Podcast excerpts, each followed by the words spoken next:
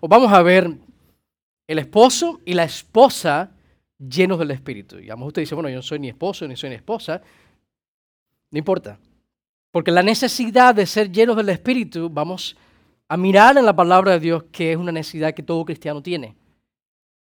En especial, por supuesto, ahora hablando de la familia, es una necesidad que tenemos nosotros como ah, esposo o esposa. Vamos a leer Efesios 5, ahora sus Biblias Efesios. Vamos a estar en el capítulo 5 y vamos a partir del versículo 18 de Efesios.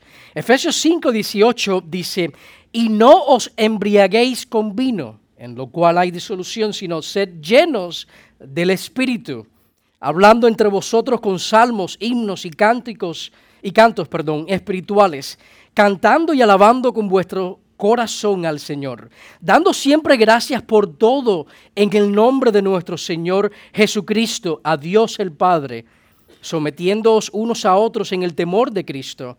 Las mujeres estén sometidas a sus propios maridos como al Señor, porque el marido es cabeza de la mujer, así como Cristo es cabeza de la iglesia, siendo él mismo, es decir, Cristo, el salvador del cuerpo el Salvador de la iglesia. El cuerpo es un sinónimo para describir a la iglesia.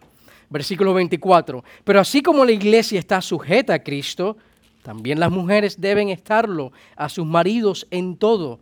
Maridos, amar a vuestras mujeres, así como Cristo amó a la iglesia y se dio a sí mismo por ella, para santificarla, habiéndola purificado por el lavamiento del agua con la palabra a fin de presentársela a sí mismo, una iglesia en toda su gloria, sin que tenga mancha, ni arruga, ni cosa semejante, sino que fuera santa e inmaculada.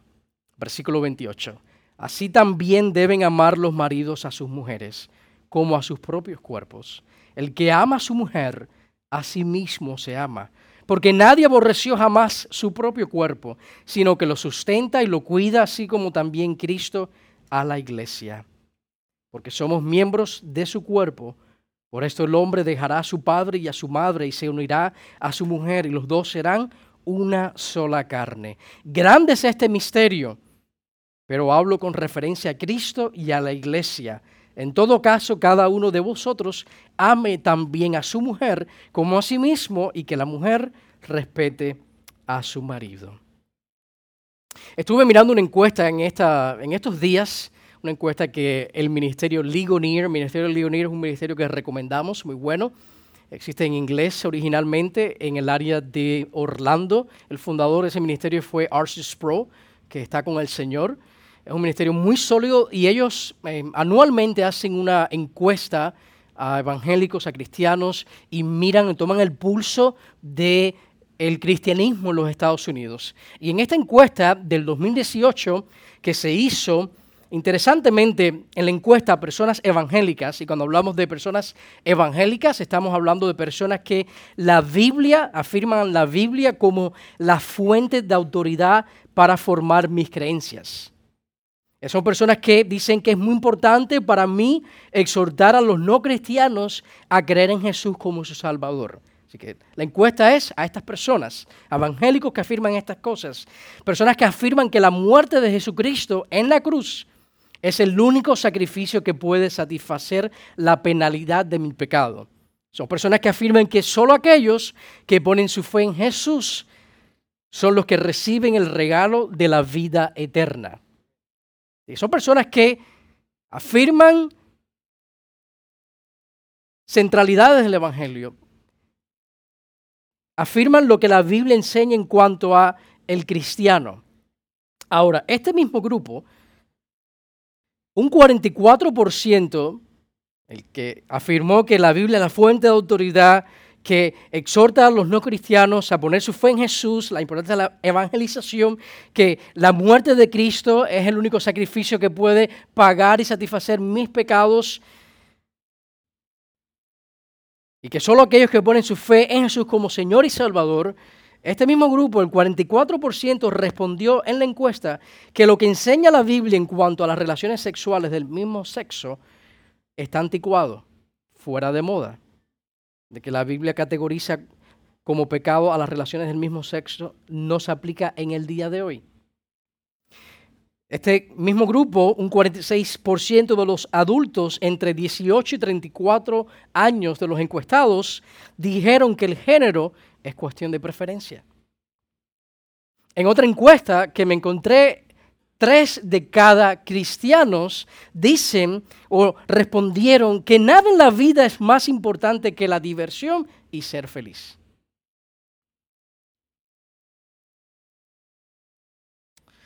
La carta a los Efesios está dirigida a una iglesia que vivía en una cultura como la nuestra. O aún peor, yo diría moralmente, una cultura sumergida en inmoralidad sexual, una cultura sumergida en divorcios, una cultura sumergida en adulterios, en prostitución, en sensualidad, en desenfreno moral de todo tipo, con el dicho que a veces escuchamos, haz lo que se sienta bien. ¿No has escuchado eso? Haz lo que se sienta bien. Vivimos en esa cultura. Y la iglesia en Éfeso vivía en ese contexto. En ese contexto existía esta iglesia.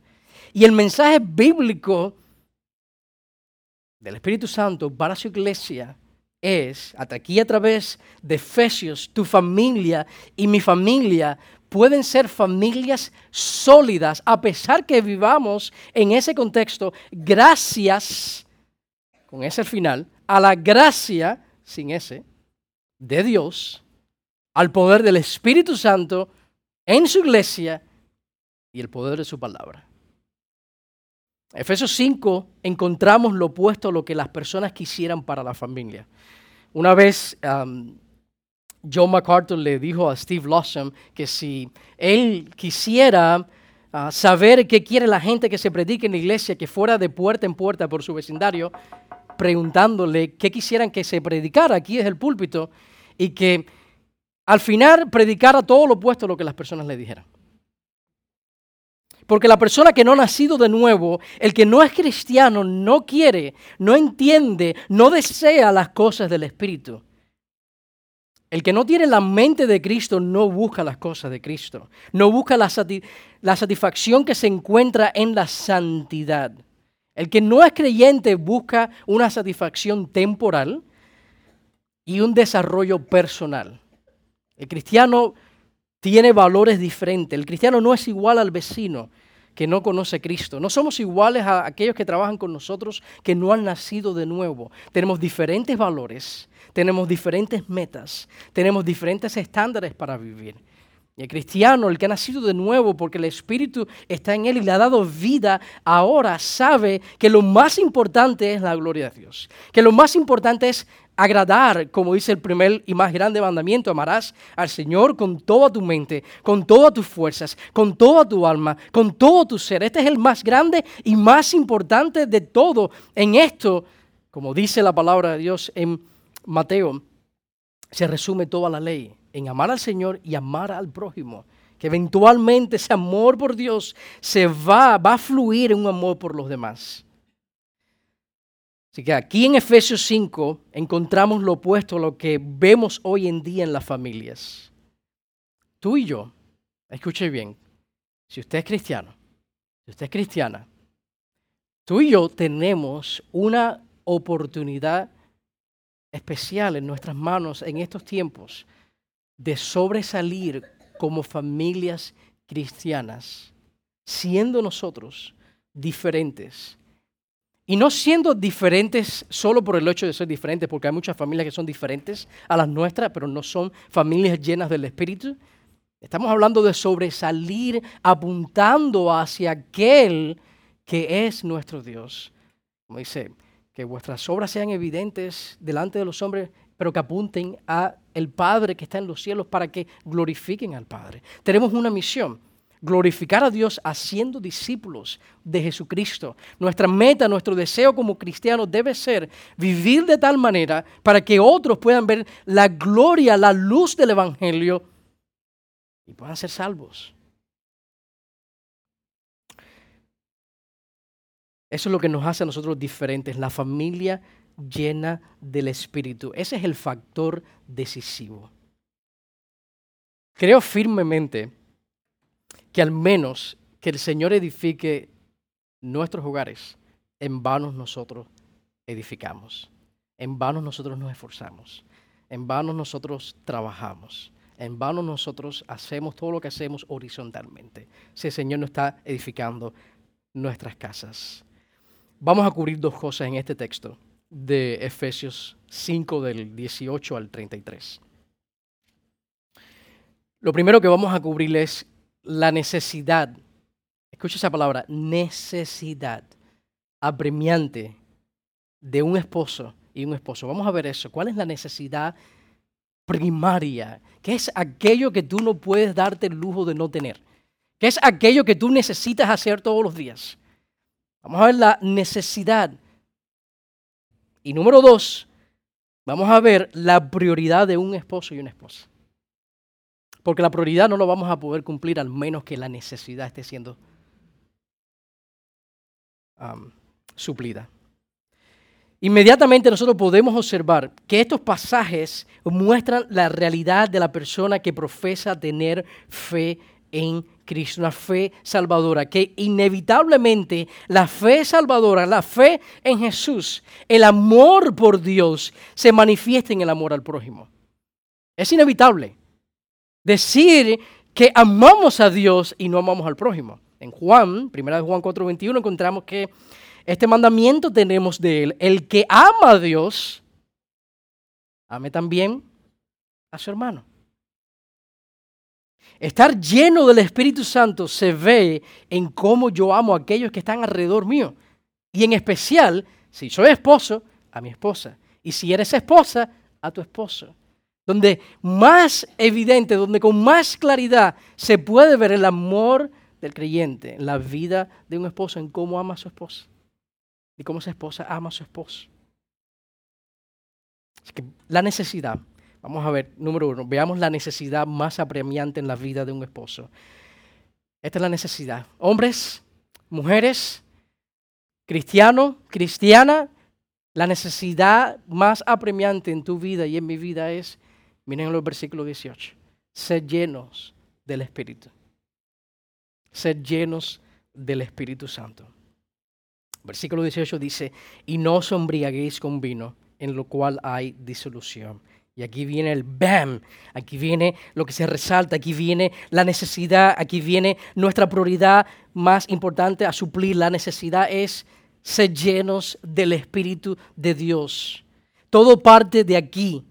Yo recuerdo cuando por primera vez escuché a alguien predicar acerca de Efesios 5, 18 y fue como melodía a mis oídos y como dulce miel a mi paladar. Y entender que lo más importante en el matrimonio, lo más importante para el esposo, lo más importante para la esposa es esto.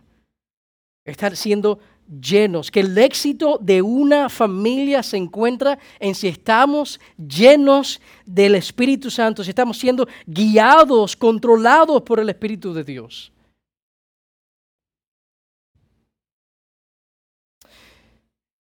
Y no es difícil ser un esposo cristiano como lo describe aquí Efesios 5. Es imposible.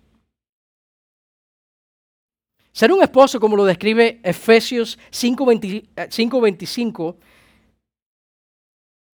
donde dice, ama a tu esposa como Cristo amó a su iglesia y la esposa amor, amar o obedecer a su, mejor dicho, someterse a su esposo, amando a su esposo, es imposible menos que el esposo y la esposa, aquí en Efesios 5:18, se esté cumpliendo. En pocas palabras, para poder ser un esposo de Efesios 5:25 y una esposa de Efesios 5:22, primero que todo tenemos que ser personas de Efesios 5:18.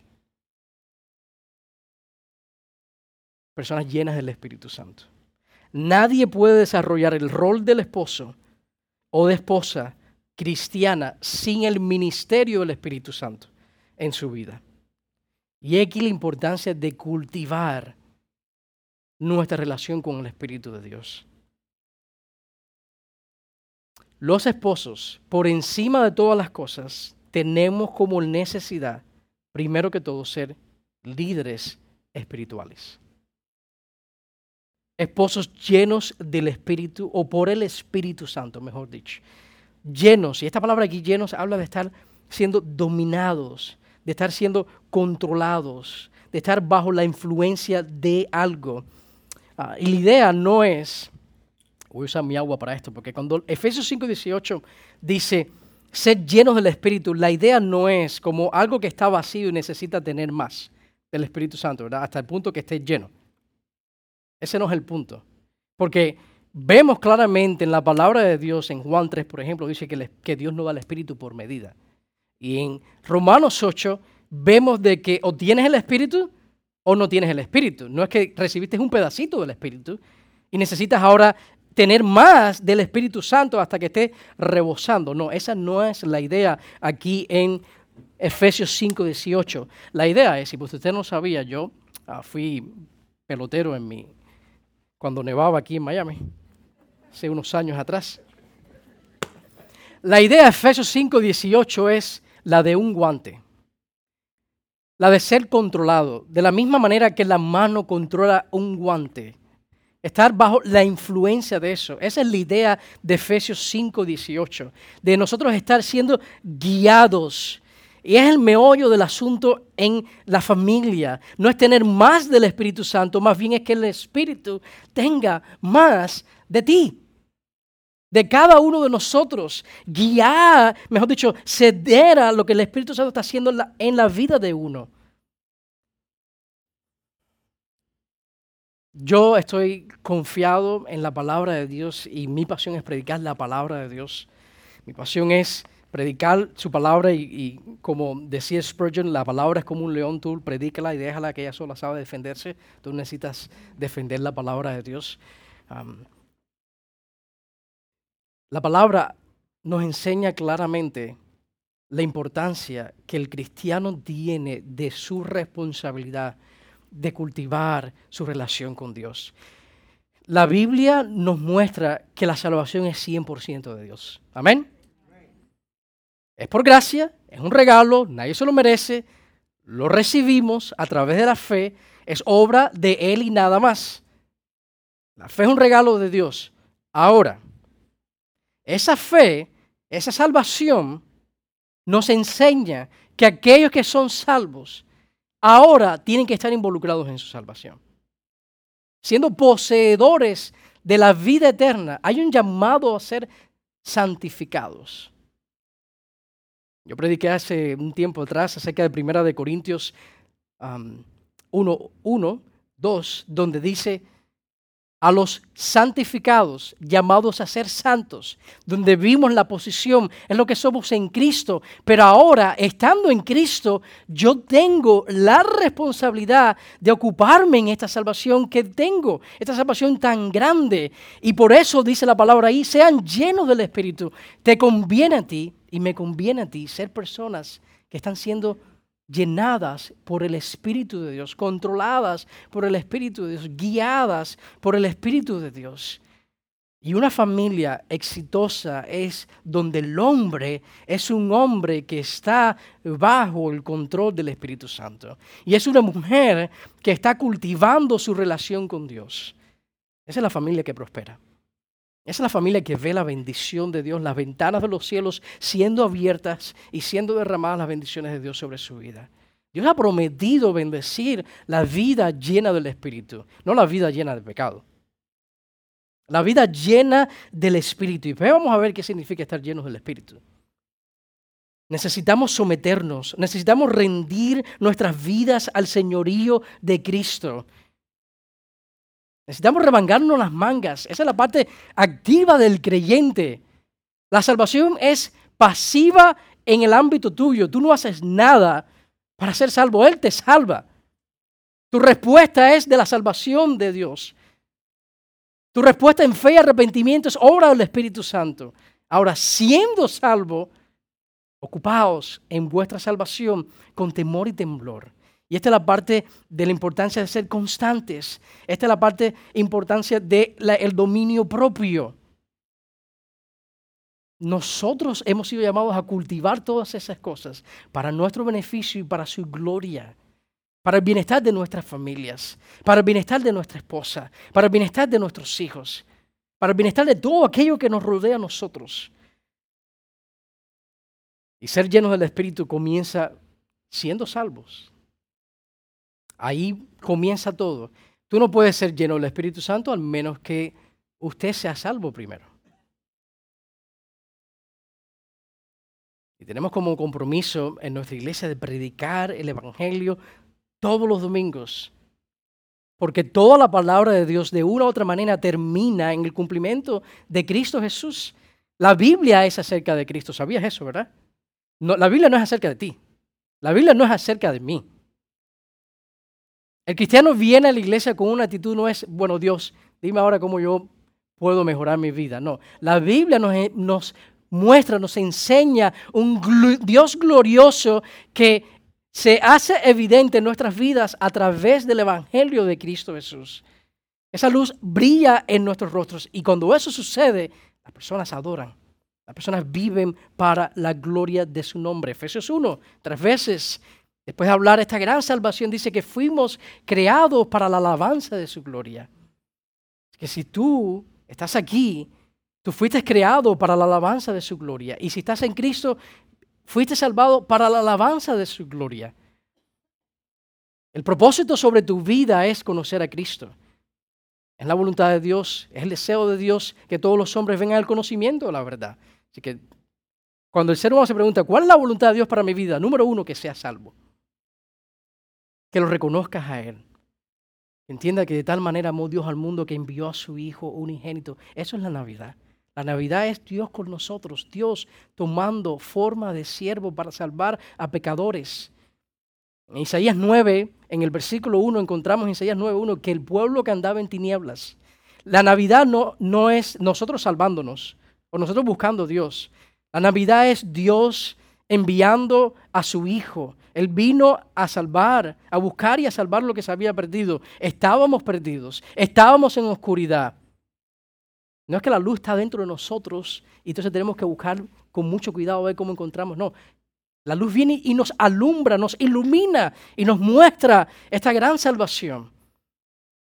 Y eso es lo primero que la palabra de Dios le hace el llamado al no creyente Segunda de Corintios capítulo 5, nosotros como iglesia dice que somos embajadores en el nombre de Cristo, que les exhortamos reconciliados con Dios.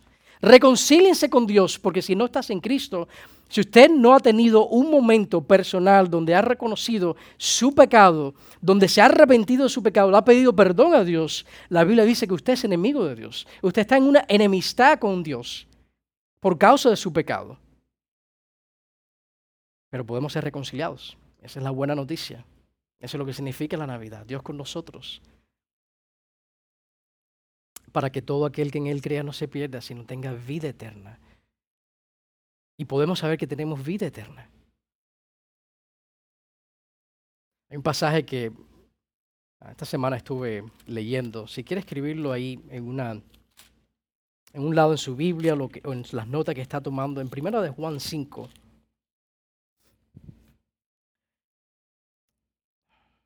Versículo 13. Dice, estas cosas os he escrito a vosotros que creéis en el nombre del Hijo para que sepáis que tenéis vida eterna. Si se cree en el Hijo como Señor y Salvador, no es que vamos a tener, tenemos vida eterna. La palabra de Dios nos enseña, nos exhorta, nos muestra que tenemos, somos poseedores en Cristo Jesús de esta vida eterna. Eso debe producir en nosotros una alegría, eso debe producir en nosotros adoración, eso debe producir en nosotros agradecimiento a aquel que nos salvó para su gloria. Y ahora estando nosotros en Él, como familias cristianas, Dios, ahora llamado para mi vida es ser lleno del Espíritu Santo. Eso se aplica a todos. Si eres soltero, el llamado de todo cristiano es ser lleno del Espíritu Santo. Si eres divorciado o divorciada, el llamado para tu vida es ser lleno del Espíritu Santo. Si eres viuda o viudo, el llamado es ser lleno del Espíritu Santo. El llamado para todo creyente es sean llenos por el Espíritu Santo. Y si hay algo que yo quisiera que te llevaras esta mañana es eso. Que te conviene ser lleno del Espíritu Santo. Si algo debes desear para estas Navidades es ser lleno por el Espíritu Santo. No hay algo mejor que nos pueda pasar que ser llenos por el Espíritu Santo. Que todo fluye de ahí.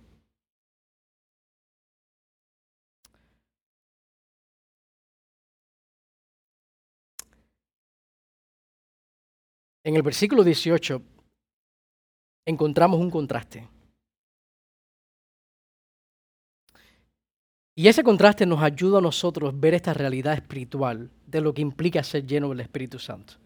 Note que contrasta estar embriagado o estar borracho con vino y ser lleno del Espíritu Santo, ¿verdad? En otras palabras, y escúchenme, no me malinterprete, déjenme terminar. Estar llenos del Espíritu, eh, mejor dicho, estar embriagado es parecido a estar llenos del Espíritu Santo. ¿En qué sentido? ¿En qué sentido? En que ambos casos, el que está borracho y el que está lleno del Espíritu Santo, están bajo la influencia de algo. Ambos están bajo el control de un poder exterior que ahora se hace interior. El que toma alcohol algo externo, va para adentro, ¿verdad? Cuando hablamos del Espíritu Santo, en la vida del Espíritu Santo, mejor dicho, en la vida del creyente está el Espíritu Santo. El Espíritu Santo mora en el creyente. En 1 Corintios 6 dice, ¿no sabéis que ustedes son templos del Espíritu Santo? En ambos casos, la persona comienza, y lo que está haciendo aquí Pablo es que muestra que la persona que está bajo la influencia de algo, en ambos casos, comienza a hablar de una manera que normalmente no hablaría. Y comienza a hablar de una manera o actuar de una manera que normalmente no actuaría. Recuerdo cuando yo era niño, tenía un vecino que el hombre era educado, eh, un hombre eh, que podías tener conversaciones con él, eh, un, hombre, un hombre agradable. Pero cuando ese hombre se emborrachaba, ese hombre decía cosas que de otra manera no hubiera dicho y esa persona hacía cosas que de otra manera no, había, no ah, hubiera hecho. Y no le voy a dar todos los detalles de lo que el hombre hacía. Hay personas bajo la influencia del alcohol que nunca han sido valientes y de repente cuando se emborrachan, siendo el más chiquitico de toda la habitación, se quieren pelear con todo el mundo, ¿no? ¿No lo visto? Y nunca ha hablado y de repente ahora está retando a todos a pelearse. ¿Por qué? porque estaba bajo la influencia del alcohol. Y de la misma forma es así con el hombre y la mujer que están bajo el control del Espíritu Santo. El hombre bajo el control del Espíritu Santo y la mujer bajo el control del Espíritu Santo hablan de formas que de otra manera no hubieran hablado. Su forma de hablar cambia. Sus conversaciones cambian. Sus actitudes cambian su vida cambia. Y quiero mostrarles tres cosas de cómo luce. Del mismo pasaje van a salir, del versículo 19, 20 y 21. Tres cosas que Pablo nos enseña cómo luce una persona llena, que está siendo llenada por el Espíritu Santo. El esposo y la esposa que se está dejando llenar por el Espíritu de Dios, noten que A, en el versículo 19 es una persona que adora. Miren el versículo 19. Hablando entre vosotros con salmos, himnos y, y cantos espirituales, cantando y alabando con vuestro corazón al Señor. La palabra nos enseña que la adoración tiene dos implicaciones. Una horizontal, hablando entre vosotros con salmos, himnos y cánticos espirituales, y tiene una implicación vertical, cantando y alabando con vuestro corazón al Señor. Y lo que Pablo nos enseña que es inevitable que el que adora a Dios también va a amar a su esposa. Y que el esposo y la esposa va a amar a su esposo. Y que los hijos van a ser amados por sus padres. Y los hijos amarán a sus padres también y que el hermano en la iglesia va a amar a su hermano en la iglesia y que el cristiano va a amar a sus familiares. El esposo y la esposa llenos del Espíritu serán adoradores.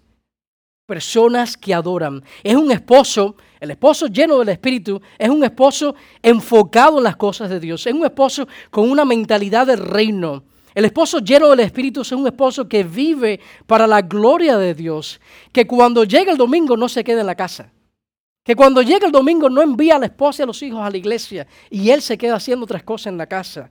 Aquel que está siendo llenado, el esposo lleno del Espíritu, es un esposo que lidera a su familia en la importancia de adorar a Dios. Es el que está dando el ejemplo, es el que está liderando eso de adorar a Dios con su vida. Es el esposo que cuando llega el momento de la adoración no se queda con los brazos cruzados. Es el esposo que expresa con sus labios y levanta sus manos y adora a aquel que profesa como Señor y Salvador. Ese es el esposo lleno del Espíritu Santo.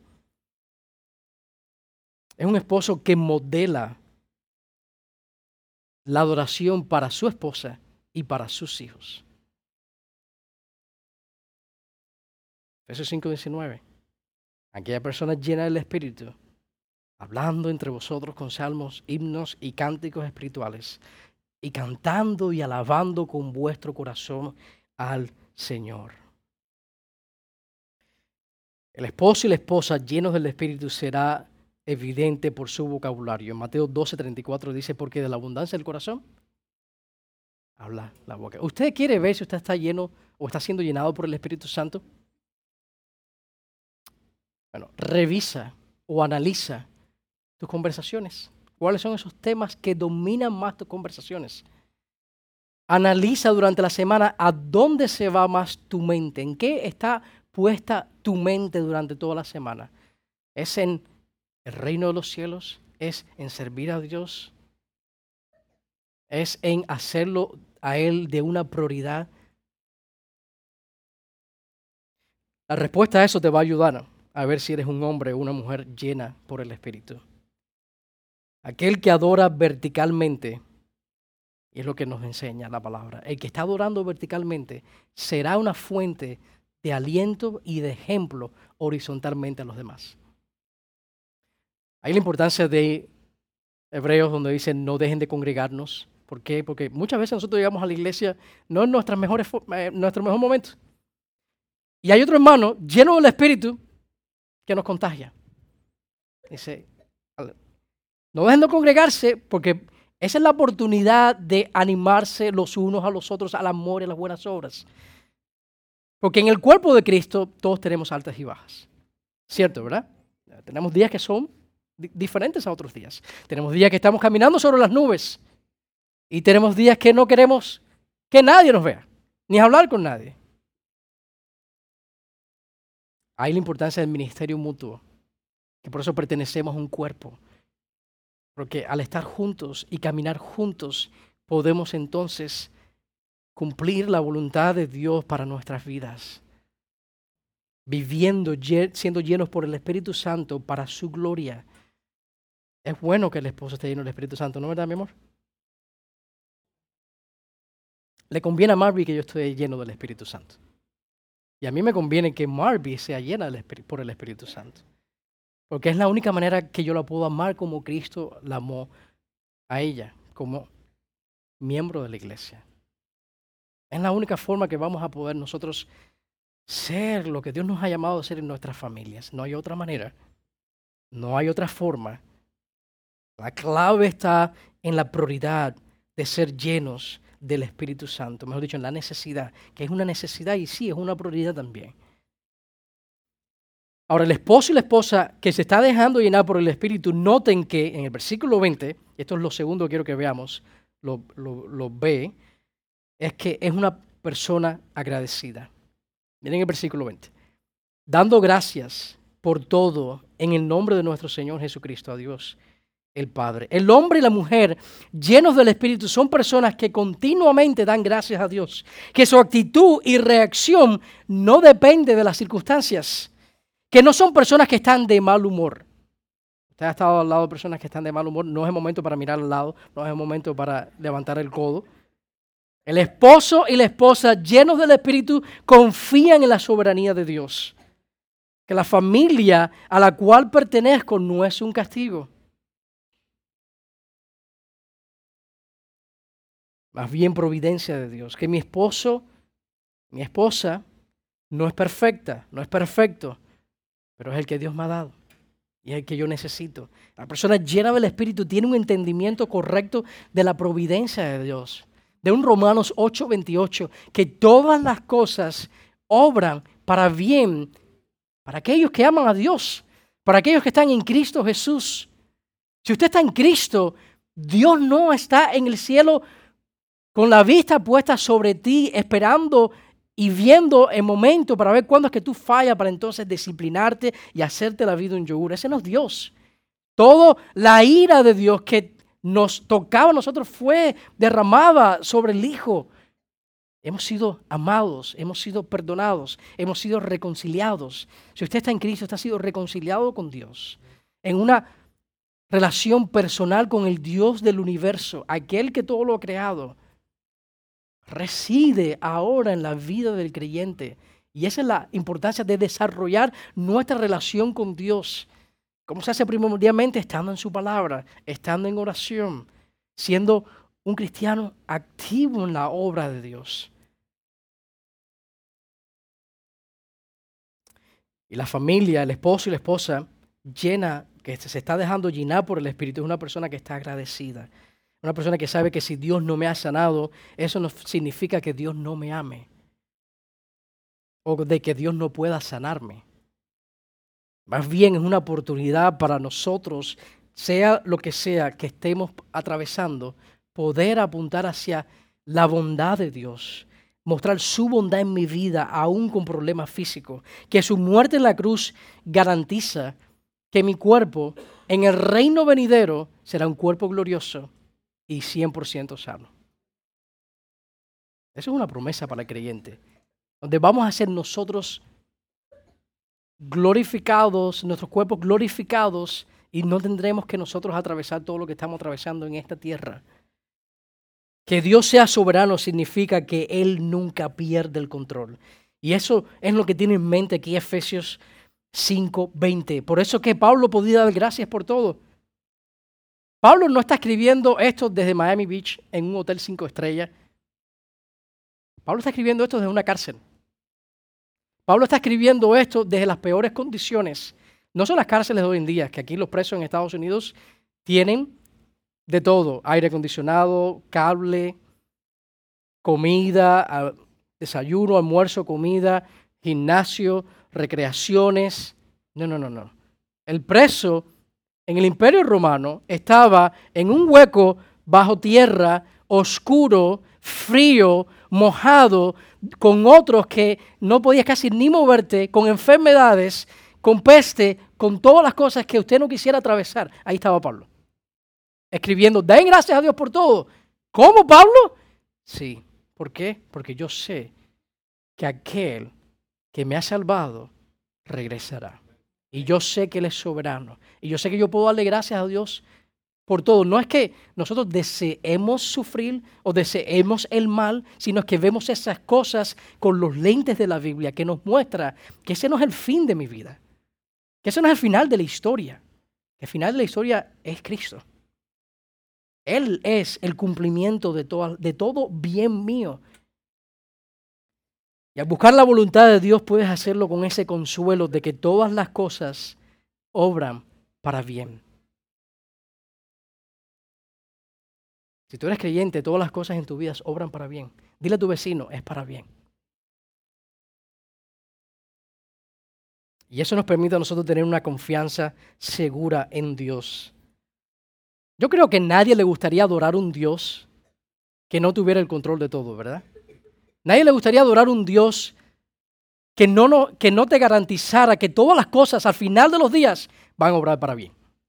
Bueno, el Dios que nosotros adoramos, el Dios de la Biblia, es un Dios que le dice a su pueblo, en Cristo Jesús, a los que están en mí, todas las cosas obran para bien. Y los esposos necesitamos confiar en esa soberanía de Dios. Las esposas necesitan confiar en la soberanía de Dios. Todos necesitamos confiar en ese Dios que es soberano, que todo lo puede, que todo lo llevará a, un fin para nuestro bienestar. Dios miró nuestro bienestar cuando Él envió a su Hijo por nosotros. Uno de los nombres de Dios apunta hacia esa soberanía. No sé si usted sabía, pero el nombre de Jehová significa eso. Él es y es porque Él es lo que es y Él es la realidad detrás de toda la realidad, la causa que está en la base de todas las causas y todos los acontecimientos, que yo puedo confiar en Él.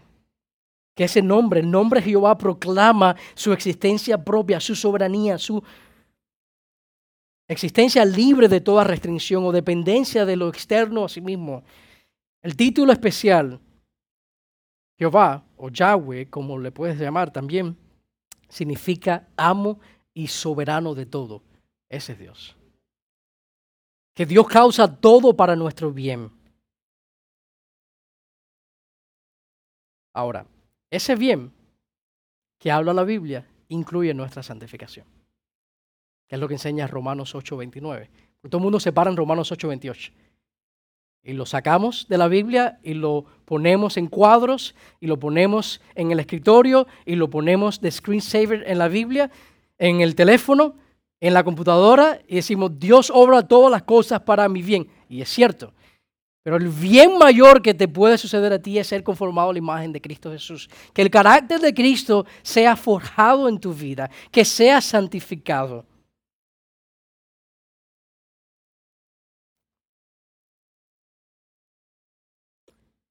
Que nosotros seamos siendo conformados, nuestras familias reformadas al, em, al, diseño de Dios.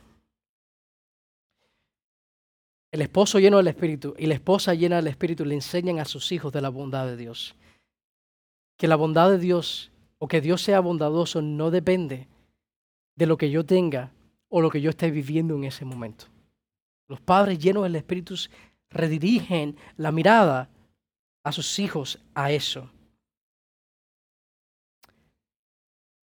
La persona llena del Espíritu no es una persona que se está quejando. Si usted se está quejando, eso es una señal de que no está siendo llenado por el Espíritu Santo. La persona llena del Espíritu no es una persona que está protestando. No es una persona que anda de mal humor. Note algo ahí en Efesios 5, 18. Que ser lleno del Espíritu no es una sugerencia. Ser lleno del Espíritu es un mandamiento para el creyente. ¿Qué quiere decir eso, pastor? Bueno, que si no lo estás haciendo, estás en desobediencia. Que la voluntad para tu vida es que seas lleno del Espíritu Santo. En Gálatas 5:16 dice, camine en el Espíritu y no vas a caminar en la carne. ¿Usted quiere tener victoria sobre el pecado? Camine en el Espíritu. Muchas personas se preguntan a veces, ¿cómo yo puedo vencer esta tentación? ¿Cómo yo puedo vencer esto en mi vida? Gálatas 5, 16 nos enseña claramente, anden en el Espíritu y no van a satisfacer los deseos de la carne. Pero si no andamos en el Espíritu, ¿qué va a suceder? Vas a andar en la carne. No es una opción, no es una sugerencia, es nuestra responsabilidad. Miren el versículo 21 sometiéndoos unos a otros en el temor de Cristo. El esposo y la esposa que se está dejando llenar por el Espíritu, noten que, y termino con esto, C, la letra C, es una persona humilde. Es una persona humilde. Que no solo la persona que se está dejando llenar por el Espíritu Santo es una persona que adora y es una persona que es agradecida. También vemos aquí que es una persona humilde. En el versículo 21 habla de sometiéndonos unos a otros en el temor de Cristo. Y cuando hablamos de humildad bíblica, no estamos hablando que es una persona humilde de posibilidades económicas. No hablamos porque a veces cuando dicen, no es una persona humilde, no es una persona que no tiene mucho, que no tiene muchos recursos, es una persona que socialmente no es de clase alta. No, humildad bíblica tiene que ver con carácter, con actitud. en la vida del creyente. La persona humilde es una persona que no usa su posición para aprovecharse de los demás. Más bien es una persona que usa su posición y sus recursos para el beneficio de los demás, para servir a los demás. Mateo 11 dice que todas las cosas, hablando del Hijo, todas las cosas me han sido entregadas por mi Padre. Y nadie conoce al Hijo sino el Padre, ni nadie conoce al Padre sino el Hijo y aquel a quien el Hijo se lo quiere revelar. Ahora dice, venid a mí todos los que estáis cansados y cargados, y yo os haré descansar. Tomar mi yugo sobre vosotros y aprender de mí, que soy manso y humilde de corazón. Es una descripción de Cristo. Eso lo que nos está enseñando es que Jesús no usó su posición y derecho como Dios para, que para forzarnos a que nosotros le sirviéramos a Él, sino que Él primero vino y nos sirvió a nosotros. Tomó forma de siervo, siendo Él mismo Dios, se despojó a sí mismo y estando en la condición de siervo, se humilló para darnos vida eterna por medio de su vida. Por eso dijo, él, él dijo en los evangelios, yo he venido para yo no he venido para ser servido, sino para servir y dar mi vida en rescate por muchos. El esposo lleno del Espíritu Santo busca el beneficio de su esposa. La esposa llena del Espíritu Santo busca servir a su esposo, servir a su familia. El esposo busca como líder amar a su esposa, pastorear a sus hijos en amor. La esposa llena del Espíritu no usurpa el liderazgo del hombre en el hogar. Más bien busca complementarlo, busca respetarlo, para que su esposo cumpla el propósito de Dios sobre su vida. Los hijos llenos del Espíritu obedecen a sus padres, es lo que vemos en Efesios 6.1 y lo vamos a estudiar más adelante. El padre y la madre llenos del Espíritu serán padres afectuosos, tiernos y cariñosos con sus hijos, sin comprometer la disciplina en el hogar.